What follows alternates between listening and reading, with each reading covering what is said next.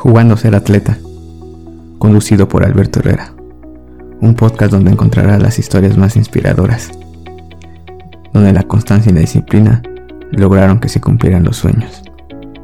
Bienvenidos. Hola, buenas tardes, estamos con Alma Delia Cortés. Muchas gracias, Alma, por aceptar. ¿Cómo estás? Ah, de nada, mucho gusto. Es un placer estar aquí. Eh, pues bien, estoy antes, antes que nada, no sé, nos quisieras contar un poco de cómo, cómo inicia tu, tu trayecto como atleta, en qué momento empiezas a correr. Ay, bueno, esta historia es tal vez un poco larga, pero es, eh, bueno, inicia con, con mis papás, básicamente ellos son muy importantes aquí. Y bueno, ellos también hacían deporte de, de jóvenes, y les gustaba correr, estaban en un pequeño equipo. Y bueno, pues yo estaba pequeña y un día que no fui a la escuela me llevaron con ellos a entrenar, los acompañé a entrenar. Y pues al verlos me gustó, me llamó la atención. Entonces yo quise probar a ver qué se sentía. Estaba yo pequeña, como siete años. Y pues sí, me, me dejaron correr con ellos y su entrenador en ese entonces eh, me puse a correr con mi mamá, unas, unos metros, ¿no? Unas carreritas con mi mamá y bueno, pues le gané. Eh, ella me dio ventaja, pero pues le gané de todas formas, ¿no? Y bueno, el entrenador dijo que yo tenía cualidades, que me apoyaran y que tal vez podía ser una buena atleta, ¿no? Desde ahí, pues mis papás me pusieron mucha atención, me, me apoyaron bastante y me llevaban a carreritas de domingo, de esas que premian a, a los niños, ¿no? Con juguetes y dulces, así de 150, 200 metros, recuerdo. Y bueno, pues sí ganaba, me iba bien, me gustaba ganar y me gustaba correr más que nada, sentir la emoción y toda la adrenalina en, mi cuerpo. Eh, y de ahí pues seguí entrenando, mi papá me ponía como a entrenar, a correr y pues estaba yo chiquita, entonces básicamente lo que me pusiera me hacía bien, ¿no? Y mm, de ahí seguí creciendo y las competencias más formales empezaron a los 10 años, eh, correr en estatales y regionales. En algunas ocasiones, en varios años, mejor dicho, no alcanzaba la categoría de, de las competencias en las que podía yo representar al Estado de México, ¿no? Y pues no me llevaban por no cumplir la edad pero pues a las chicas de la edad sí les ganaba, pero pues no me llevaban a mí. Y tuve que esperar así varios años hasta cumplir la edad de las categorías y ya era como me empezaban a llevar a mí. Y bueno, ya de ahí eh, seguí entrenando. Eh, mi ex entrenador se llama Antonio Zúñiga y pues él, él me dio el inicio, ¿no? Eh, entrené con él como cuatro años, me parece. Y ya de ahí, bueno, eh, cambié de entrenador. y con el actual es eh, Martín Núñez. Y él pues me ha llevado todo este tiempo, ¿no? Eh, desde prácticamente juvenil, de 18 años hasta la fecha, ¿no? Y pues con él ahorita estoy trabajando pues mucho y pues bien, todo lo que se ha hecho hasta ahorita nos sentimos cómodos y pues sí, ese es mi, mi inicio. Pero ya de pasada a representar al, Estado, pues este, cabe recalcar que ya acabas de ir a, bueno, ya tiene un par de años a, Lima, que es vivir un panamericano. ¿Cómo es vivir, ir a representar a México? Sí, bueno, esa fue una experiencia muy, muy bonita y muy padre, ¿no? Porque siempre mi sueño ha sido representar a México en Juegos Olímpicos, Panamericanos y Mundiales. Entonces, esa ocasión que, que clasificamos, eh, me sentí muy emocionada, recuerdo que hasta lloré eh, de la emoción. Y pues ya nos preparamos y es un, un, orgullo, ¿no? Porque nunca, o sea, sí había representado a México en otras ocasiones, pero en etapas juveniles. Y sí también me iba bien, ganaba medallas, y, pero ya en esta categoría pues es libre, ¿no? Entonces ya van las más fuertes. Y recuerdo que estaba yo chiquita de 29, de 21, perdón, de 29. Pero eh, bueno, tal vez no sea muy chiquita, ¿no? Pero sí me sentía muy, muy nerviosa a la hora de competir. Recuerdo que mi corazón lo sentía latir muy fuerte y los nervios, pues sí, también lo sentía mucho. Y quedé noveno esa vez en, en los Panamericanos de Lima. Y es, yo creo que es emocionante si nosotros veces ir a una carrera nos, nos sentimos nerviosos, imagínate estar representando en el país, debe ser muy emocionante. Sí, es, es emocionante y te llena de adrenalina también, aparte de orgullo, sí sientes muchos nervios porque sabes que estás representando a tu país, entonces todo México confía en ti y todos te están mirando, entonces es igual, pues sí, los nervios son, son diferentes a lo que, lo, lo que se pueda sentir después. Oye, y hablando un poco de, entrenamiento, pues tú eres una especialista en, en 1500 metros, tienes la segunda mejor marca mexicana de la historia, si no me, si no me equivoco.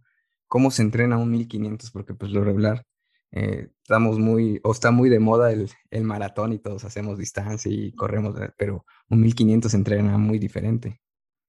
Sí, es diferente. Todo tiene un proceso, ¿no? Y es diferente. Todas todas las pruebas son muy difíciles, tienen su grado de complejidad, pero Sí, considero que estas de medio fondo eh, es igual complicado porque no te dedicas tanto ni al fondo ni a la velocidad, entonces como unir esas dos y pues prácticamente tienes que trabajar mucho porque no debes dejar de lado una o la otra, entonces eh, pues sí se entrenan repeticiones entre cortas, largas, lo más corta que me toca son este 300, 300 metros y de largo pues hasta 2000, ¿no? Y tienes que irlas mezclando, ya depende del entrenador, del tipo de trabajo y cómo trabaje cada, cada entrenador, ¿no? Y también depende mucho de, del atleta, cómo, cómo sea físicamente y a veces también la mentalidad, ¿no? En lo que quiera. Ese, es entrenar pues ritmos rápidos y bueno, básicamente en todos los entrenamientos de cualquier prueba yo creo que se entrenan las repeticiones fuertes. Y pues sí, al ritmo, eh, te digo que es la mezcla entre velocidad y distancia. Sí, sí, me imagino que es, yo creo que mucha velocidad. Y, y, hablando de, de, tu segunda mejor, de la segunda mejor marca del, del 1500, este, estás muy, muy, muy cerca de, de, la, de obtener ese, ese récord mexicano. ¿Lo, ¿Lo intentarás o qué podemos esperar? Sí, bueno, estamos muy cerca, eh, estamos como que cerca y lejos a la vez, ¿no? Es, eh, es como lanzar una moneda al viento. Eh, depende mucho del trabajo, pero sí, obvio, me gustaría ser la primera, ¿no? mi competidora Laura, pues sí, es una gran atleta, ¿no? Entonces necesitamos entrenar mucho y pues sí nos gustaría, claro, tener una mejor marca, ¿no? Porque esto no, no, no se acaba ahí tengo, pues sí, la, la mejor marca y la verdad es un, un orgullo ser la segunda también de, de, México, pero sí seguimos trabajando. Sí, pero pues estás muy fuerte porque te vi en la, en la milla de Tijuana y un cierre, un cierre que yo dije, ah, estaba yo todo emocionado y andaba yo ahí con este en la casa y mira, ah, tú estás todo loco. Porque es un, fue emocionante el cierre, porque este, tienen ahí como que esa realidad sana. Entonces, ah, fue muy emocionante. Entonces, también en, en esa prueba se te va muy bien también. Sí, bueno, sí, fue bien cardíaca el final, ¿no? Toda la carrera. Siempre me daba muchos nervios, pero pues trato de controlarlos. Y si al final eh, se pudo, se concluyó la, la estrategia. Y pues sí, eh, esta competencia tuvimos el primer lugar espero igual seguir trabajando bien para tener mejores logros. Y sí, esta competencia de la milla de Tijuana eh, fue un gran avance, la verdad. Hemos estado trabajando mucho, pero todavía falta por trabajar más. Oye, pero no solamente se te da bien el, el 1500 o la milla, porque corriste el, el 10K del profe Juan José Maratón TV y eh, yo creo que fuiste una de las sorpresas, porque no, es tu especialidad, no estás entrenando para un 10K y debutaste con un 3302, que es una super marca. Sí, fue una buena marca para iniciar, fue mi debut, nunca había corrido una distancia de 10 kilómetros, siempre como que digo, Ay, son muchos kilómetros y me traen, pero no, esta vez sí, eh, fue, digo, fue mi primer 10 mil y creo que salió bien, Y bueno, esta competencia fue porque, pues como estamos en etapa general, pues entonces se trae igual e, el, entrenamiento, ¿no? El trabajo. Y pues no, como no nos, no nos especializamos en el 10.000, pues se dio la oportunidad, estaba esta carrera y pues sí, lo, lo logramos hacer bien. Y pero, ¿te sientes cómoda corriendo un 10.000? ¿Te ves corriendo más adelante? Sí, sí me gustó, fíjate que este de mí me gustó, nunca, tío, no, siempre me dan como nervios correr muchos kilómetros en competencia, pero esta vez me sentía bien tranquila y me sentí bien, de hecho he corrido más cinco miles, obviamente, pero sí me gusta, sí me gusta, pero en este diez mil me gustó más y sí lo volvería a correr otra vez, claro, igual dependiendo del trabajo, el entrenador, cómo vaya los entrenamientos, pero sí, sí correría 10.000 y sí, sí me veo en un futuro, en un, 10.000. Sí, porque eh, creo que tú tienes como un 15-40 en pista en el, en el 5, en el 5, entonces es muy, es muy poca diferencia la marca del 5 al 10, dices casi casi corrió casi igual, pues. Sí, fue una buena marca, la verdad no me la esperaba porque como te digo, era mi primer 10.000, dije, no, pues un 34, a lo mejor quiero saber si acabo, ¿no? Porque son muchos kilómetros. Pero no, sí, me fui sintiendo bien durante la marcha y pues sí, lo logré terminar y hasta yo misma me sorprendí porque no, no me esperaba una, una marca así. No, sí, pues muchas felicidades, la verdad que aparte que fue emocionante porque este, sí. la verdad que sí. Eh, lo que hizo el profe es bastante bueno porque juntó a, a, los mejores atletas y entonces este, tenerlos juntos en un evento así, en, ya sea en pista o sea en carretera, es muy difícil. Entonces a ustedes como atletas les ayuda mucho porque se foguean bastante. Sí, fue, fue buena carrera, la verdad también es un placer correr con todos los mejores de México, ¿no? Y en mi caso, pues estaba nerviosa porque dije, ay, voy a correr con, con todas las mejores de México en esa prueba y si ella a eso se dedica, en eso entrena y dije, ay no, yo en qué lugar voy a quedar bien atrás. Pero no, sí, poco a poco vamos trabajando. Oye, y el hecho de que tú entrenes este, bastante intenso, le llamamos así, implica tener en algún momento lesiones o algo así. ¿Tú cómo te cuidas en esa parte? Porque al final del día un atleta amateur con todas las cosas, este, hace una semana de 50, 60 kilómetros y ya le dio este, periostitis o ya le dio fascitis. ¿Ustedes cómo se cuidan? Sí, eso es complicado, la verdad. Yo creo que todos estamos expuestos y más cuando entrenamos pues al máximo, llevamos al límite el cuerpo y pues sí estaremos fuertes o ejercitándonos, pero nunca estamos exentos, ¿no? Y por esas lesiones pueden ser de donde menos le esperes, ¿no? Eh, bueno, puede ser que a lo mejor por, por entrenar demasiado, por mucha carga y sí, la verdad, no, no cuidarte, o igual y un descuido en la calle, vas caminando y pisas mal, ya te esguinzaste, ¿no? Y como el cuerpo es, eh, se vuelve hasta cierto punto frágil para ciertas cosas, como lo llevas al límite del trabajo, pues cualquier cosa le pegas o te pegas y, te puedes lastimar, ¿no? en el caso de, entrenar, de sobreentrenamiento, a lo mejor, eh, sí por las cargas de trabajo a veces son fuertes, son, son muchas y fuertes. Y si no te cuidas bien, lo básico pues es el hielo, ¿no? Eh, masaje, terapias y todo lo que le puedas complementar, ¿no? Cada quien se acomoda a lo que guste. Pero sí, todo eso es muy importante para evitar lesiones y no, pues no estar perdiendo eh, entrenamientos. Básicamente es prevenir con todos los cuidados, digo, hidratarse, vitaminas, porque todo influye, ¿no? Em, si no te vitaminas bien, pues igual el cuerpo está más propenso porque está débil o falto de vitaminas. Y también eh, masajes, eh, terapias, porque no, no los descargas y tanta tanta carga de trabajo, pues también se va debilitando, ¿no? Y, es propenso, es más propenso a, lastimarse. Y yo, pues sí hago lo básico, el, el, hielo, meterme al hielo después de un entrenamiento fuerte, eh, masaje, trato de que no falte cada semana. Eh, igual si empiezo con un dolor, también es importante comunicárselo a mi entrenador, ¿no? Yo le digo, me duele aquí o estoy sintiendo esto, no me siento cómoda. O, a veces uno como mujer en, en, su periodo también es importante porque pues estamos igual un poco débiles y si el entrenador no está sabedor de eso, igual te puedes lastimar o tener algún dolor, ¿no? Entonces todo eso se, se comunica igual. Y pues sí, básicamente es eso, la comunicación con el entrenador y que no falten tus, tus masajes.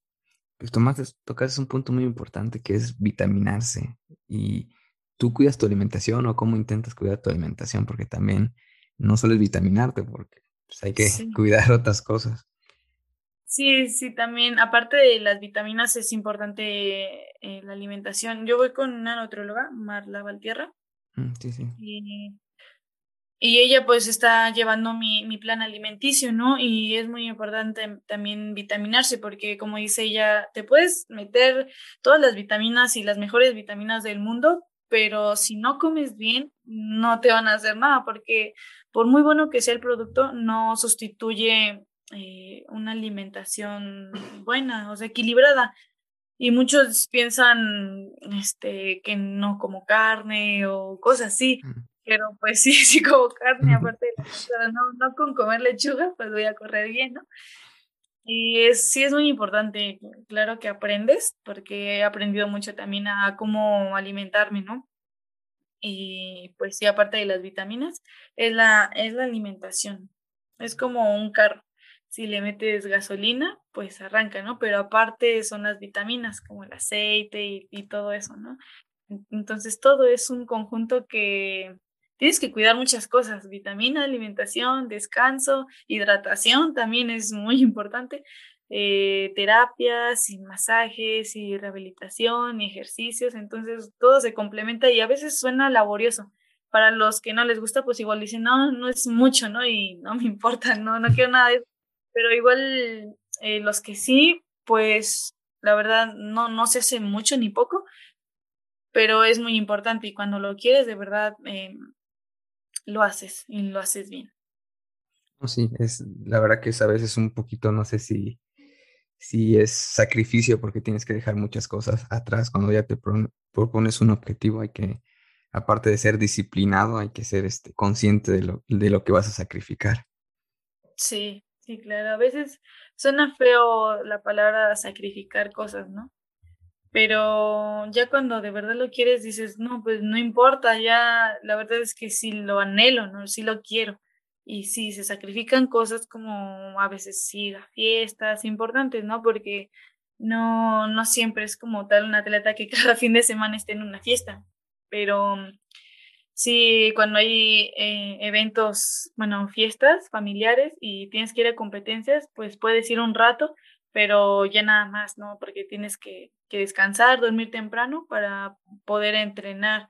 A veces una desvelada sí pega muy fuerte, entonces eh, te tardas en recuperar y a veces lo que más queremos es dormir en vez de ir a la fiesta. Entonces eh, es cuestión también, te digo, de gustos y de querer hacerlo, ¿no? Unos prefieren ir a la fiesta que entrenar y otros prefieren ir a entrenar que ir a la fiesta. La verdad, que, la verdad que sí, es que pues, ser un poco disciplinado también en esa parte, ser, es mucha disciplina. ¿Tú entrenas dos veces al día o, o, solo una vez? Sí, dos veces al día de lunes a viernes nada más. Son dos veces al día. Y ya el sábado y el domingo solamente es una. Perfecto. ¿Cómo cuánto kilometraje haces a la semana? Mm. Como 100 aproximados. Sí, se dice poquito, pero es bastante. Al final ya son que este, de 20 kilómetros casi más o menos, de 15 a 20 kilómetros diario. Entonces sí, sí, es bastante fuerte. Oye, y en cuestión de, de apoyo, patrocinios, ¿cómo, cómo, ¿cómo vives esa parte? Si, si tienes apoyo, ¿cómo le haces? Eh, bueno, pues la verdad es que no tengo apoyo, no tengo patrocinador de nada, ni nada. Eh, he tratado de buscar, pero me ha costado un poco de trabajo, ¿no? Eh, pero bueno, anteriormente mis patrocinadores definitivamente de todo eran mis papás, ¿no? y ya que crecí, pues ya no. Pero eh, tuve la fortuna de entrar al ejército, de trabajar en el ejército, y pues básicamente de, de ahí me sustento para todo, mis vitaminas, tenis, y pues los viajes, eh, a veces hay unos apoyos económicos en, CONADE, pero pues la verdad no es suficiente. Y unos tenis apenas si te alcanzan, ¿no? Pero los tenis se acaban y después faltan las vitaminas, que la proteína, suplementos, y pues no, no te alcanza, pero poquito en poquito trato de administrarlo lo más que se pueda. Y pues sí, eh, sí, no, no es algo así como que me sobre, pero pues administrándolo sí, sí, sí vas ahí al paso. No, no sabía que pertenecía al, ejército. Más o menos me lo imaginaba porque por los colores. Sí, en las fotos de Tijuana, ¿no? Tengo mi uniforme. Sí, hay varias, varias fotos que tengo mi, mi uniforme, pero apenas tengo un año. Cumplí un año en noviembre. Ya, súper bien, la verdad que es, creo que hay varios atletas ahí, bueno, de los que sé, pues es Eloy, este, eh, Darío, creo que son los, los más, este, los que me ubico más, porque al final, ah, este, Juan Luis Barrio, no sé si todavía lo está ahí con, sí, Está ahí. Sí, pues prácticamente todos los mejores de México en distancias, ahí están. sí, pero ¿y cómo es? Eh, ¿Perteneces al ejército y te dan chance de dedicarte a, a entrenar? ¿O cómo es? ¿O cómo es en realidad? Es, eh, digamos que un apartado, como un batallón de puros atletas. Eh, nos pagan por, por representarlos, ¿no? Y claro, ganar. Este, pues sí, no, nos, nos recibimos el, el sueldo y nosotros nos encargamos de representarlos, claro. Está súper bien, la verdad que no, no sabía de eso. Pero imagino que te, te piden alguna marca mínima o algún evento, o cómo es. Eh, pues marca mínima así como tal, no, pero pues básicamente tienes que ser el mejor de tu prueba o de los mejores en tu prueba.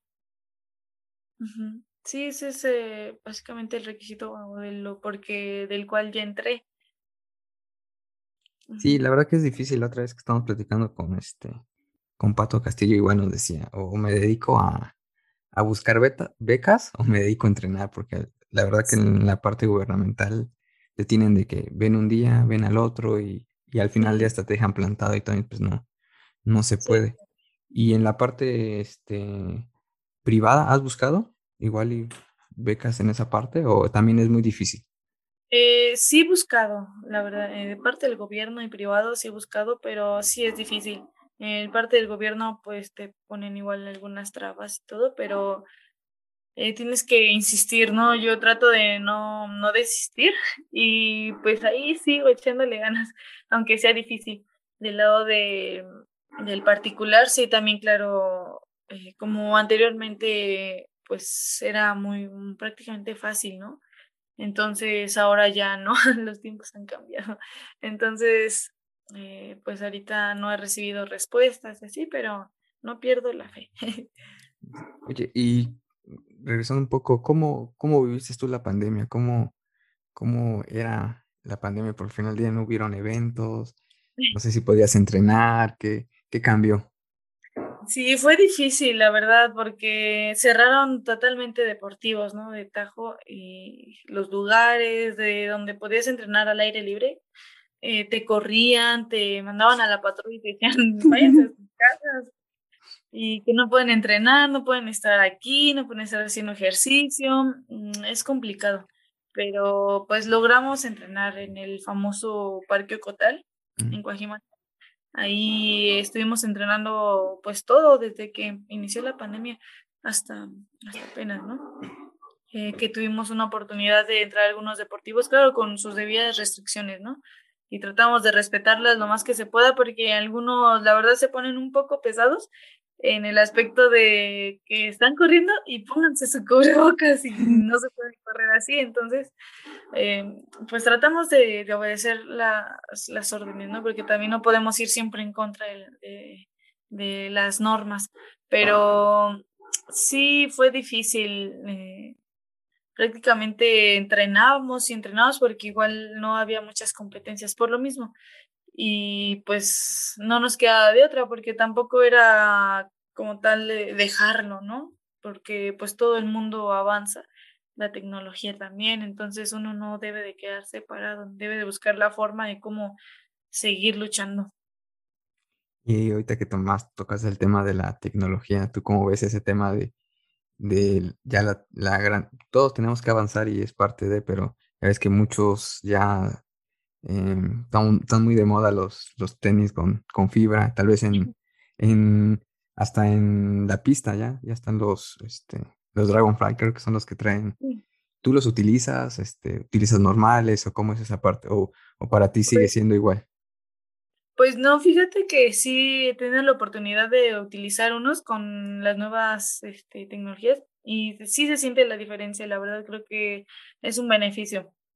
Si está permitido, pues creo que hay que aprovecharlo también, ¿no? Porque como te digo, la tecnología avanza y pues uno no puede quedarse como retrasado, entonces eh, si antes no lo había, pues en la actualidad ya lo hay, ¿no? Eh, y pues sí, he tenido la oportunidad de de utilizar eh, como dos pares o uno con, con la placa y sí se siente la diferencia, la verdad, eh, sí ayuda. Y también, pues normalmente a mí la verdad no me gusta eh, utilizarlos porque siento, como sí se siente la diferencia, siento que al mismo tiempo me, me hago floja y me aprovecho, entonces digo, no, mejor para entrenar estos y ya para competir otros y así, ¿no? Ya cuando sea algo más importante, porque si no, o sea, siempre he pensado que también los, lo que corres en las piernas, ¿no? Y claro que los tenis ayudan muchísimo. Y si te ayuda, pues eh, estamos en el derecho, ¿no? De utilizarlos. Sí, claro. Mm, sí, por lo menos yo soy así y yo opino que, o bueno, yo me, me rijo en que debo de entrenar prácticamente lo que yo pueda, ¿no? Lo que mis pies y mis piernas me permitan. Y sí apoyarnos de esa, de esa tecnología, pero ya, bueno, yo lo ocupo ya en competencias o en entrenamientos así muy fuertes. Y aparte que el costo de esos no son tan, tan accesibles y para estar entrenando con ellos, no, pues como que no se da. Entonces, igual ahí tengo guardados los de competencia y hay que queden porque después duele mucho estar desgastándolos, la verdad que sí. Están en un precio elevado, entonces yo también trato de guardarlos y cuidarlos porque si están caros, entonces ya cuando se desgastan o se termina todo, digo, ay, no, otra vez a juntar para otros, ¿no? ¿Y, y quién es tu, quiénes son en, el ámbito deportivo, quiénes son tu motivación o qué atletas admiras, qué, o quiénes sigues? Eh, bueno, pues eh, del mundo, prácticamente todas las que corren bien, ¿no? Por ejemplo, Sifan es una de mis ídolas más grandes que he tenido. Esta Gensebe también. Eh, básicamente esas son las más grandes, ¿no? Pero de ahí en fuera, en el ámbito mexicano, está Marisol Romero. Ella entrena con, con mi entrenador, o sea, ella está ahí desde, desde hace tiempo y pues no llegué ahí con ella con mi entrenador por ella, pero al saber que, que ella estaba ahí, dije, no, pues este entrenador es bueno porque si ya este, hizo una campeona, pues yo quiero estar ahí con él, ¿no? Entonces yo la veía entrenar, digo, ay, no, ¿cómo puede entrenar? Porque está bien chiquita. y dije, ¿cómo puede hacerlo? No, está bien pequeña y es muy aferrada y todo, entonces trato de, de copiarle, ¿no? Todo lo que pueda. Y sí, trato, bueno, por ejemplo, en las mejores de México, es muy difícil, de, del mundo, perdón, eh, es muy difícil, ¿no? Poder llegar a ser como ellas, pero creo que tampoco es imposible porque pues son humanas, también tienen dos piernas, un corazón y todo, pero sí, la forma en que, que corren, sus marcas, digo, ay, son todas unas diosas, ¿cómo pueden hacer eso? Sí, la verdad que sí. La, bueno, en el 1500 en mujer, este, me gusta mucho Hasante. Y, me gustaba mucho ver en su momento al Rush. Ya era una exhibición ver ah. al, Rush. sí, eran bastante este, emblemático. Pero el otro día estaba yo platicando con unos amigos y yo decía que, este, claro, no hay que comparar, las épocas son diferentes y toda, pero siento, creo que eh, el, atletismo mexicano está renaciendo con todos ustedes. porque al final del día hubo una época donde no es que no fueran buenos, pero se opacó mucho el, el atletismo y, y, ahora con todos los medios de comunicación, las redes sociales, está resurgiendo y empezamos a conocer nuevos atletas, porque al final del día tú estás muy joven, tienes mucho futuro para eh, panamericanos, centroamericanos y pensar hasta en, en Olimpiadas. ¿Tú crees que sí está resurgiendo el atletismo mexicano? Sí, claro, y también eh, sí escuchaba anteriormente, ¿no? Que Ana Guevara y Alejandro Cárdenas, todos, ¿no? Y mm, de ahí, pues cuando empecé yo a entrenar, pues esos eran también mis ídolos, ¿no? Y me motivaba. Pero ahora sí veo a varios, por ejemplo, a las del maratón, pues son tres y clasificaron tres y digo, pues qué orgullo, ¿no? Porque no nada más es una la que va, sino tres. Igual a los hombres, igual este, a los de pista también que es más difícil, la verdad, clasificar. Pues este año a Tokio fueron pues varios, como Tonatiuh, bueno, no fueron muchos, pero creo que fueron todos, ¿no? Pero es difícil clasificar en esas pruebas como el 800 y 1500, ¿no? 5000. Y luego, aparte de, entrar, es competirles, ¿no? A los mejores del mundo. Y pues está, está difícil y como bajaron las marcas también, pues está más complicado, pero también es un orgullo ver los que clasifican y que se puede hacer eh, posible, ¿no? Prácticamente los sueños son, si se hacen realidad. Y la verdad que es muy difícil. Yo eh, siempre he pensado que es un poco injusto a veces en, el, en las pruebas de pista, porque ya ves que si no, no, no clasifican por este por país, clasifica por ranking. Entonces, hay muchos países que tienen muchos naturalizados. Entonces, ves a, no sé, una final de, este, no sé, de 1500 o de 5000, este, a no sé, a 6, 7 keniatas, pero representando a varios países. Entonces, esos son lugares que deberían ocupar otras personas, en mi, en mi, en mi pensar. Sí, bueno, eh, sí tienes razón, hay mucho keniano, porque prácticamente bueno, son muy buenos los kenianos y todos los africanos, pero sí, eso sí, sí lo he notado también. Yo creo que todos tienen oportunidades, ¿no? Y no creo igual que sea fácil para ellos, porque en algunos países pues no los aceptan, entonces buscan la forma de sobresalir y aparte como también son muchos, pues yo creo que le buscan por donde se pueda, ¿no? Pero sí, sí lo, sí le he notado que que hay mucho keniano eh, representando otros países. Sí, y hablando un poquito más a, futuro, este, yo creo que eres una de las este, prospectos más interesantes para París 2024 y está de más preguntar qué vas a buscar la, alguna marca, pero viéndote en París, ¿en qué, qué prueba te gustaría correr allá o qué prueba vas a buscar la marca? Pues a mí me gustaría, sí, claro, ir a juegos en París, pues como no, ¿verdad? Pero a mí me encantaría ir en 1500, la verdad es que es mi prueba favorita. Y no, yo no le quito el dedo del renglón, a mí me gustaría ir a, a juegos en 1500 metros. Claro que ya después, como la edad cambia y todo va cambiando, dijo, pues igual como me gusta el 10K de el Torreón dije, pues igual también un 10K después en un futuro, pero primero 1500 metros. Después vamos a estar viendo corriendo maratón. sí. sí, tal vez en un futuro, porque sí me gustó, ya pensándolo bien, me gustó la distancia.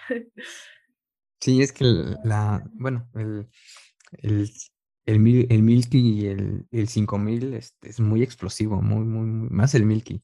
Y el 10 como que te da ese, esa, esa pausa de como que de resurgir, de que ah, me bajó y otra vez. Pues, está, bien. Sí, entre los kilómetros da tiempo de, de reaccionar, de, de, pensar también, ¿no? Y motivarte, y de agarrar tu segundo aire, dijeron por ahí. Y en el 1500, por ejemplo, sí es, eh, sí te da tiempo, pero debes de hacerlo rápido, ¿no? Porque igual cualquier error y si te sale mal la estrategia o ya un segundo menos y todo eso pues es importante. En el 10.000 en distancias largas pues creo que hasta cierto punto es fácil como bajarle segundos y entre pruebas más cortas pues es más difícil bajar de segundo en segundo, te llevas más tiempo, no más dedicación. Pero sí, todas las pruebas son, son difíciles. Sí, la verdad que sí, todos tienen su, su grado de complejidad, entonces hay que, yo creo que entrenar y ser muy disciplinado. Sí, claro. Oye, y, sí.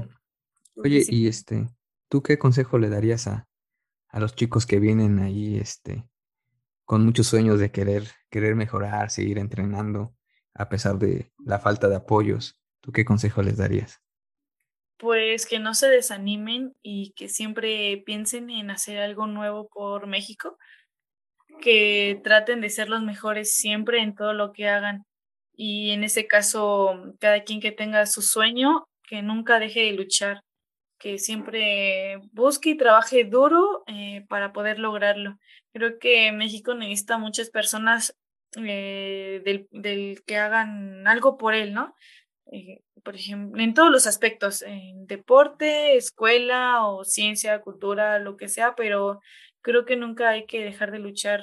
Y si estamos aquí es por algo y yo creo que Dios nos manda a cada uno con un, un objetivo en la vida, ¿no?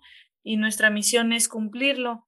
Entonces, pues creo que hay que motivarse y nunca perder el ánimo.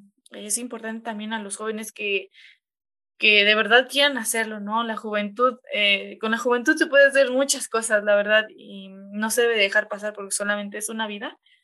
Y si hay otra, pues no lo sabemos, ¿verdad? Pero en esta por lo menos no hay que dejar de dejar pasar la, la vida, las oportunidades son pocas y, y todavía hay pocas que, que, te pueden brindar algo mejor, ¿no?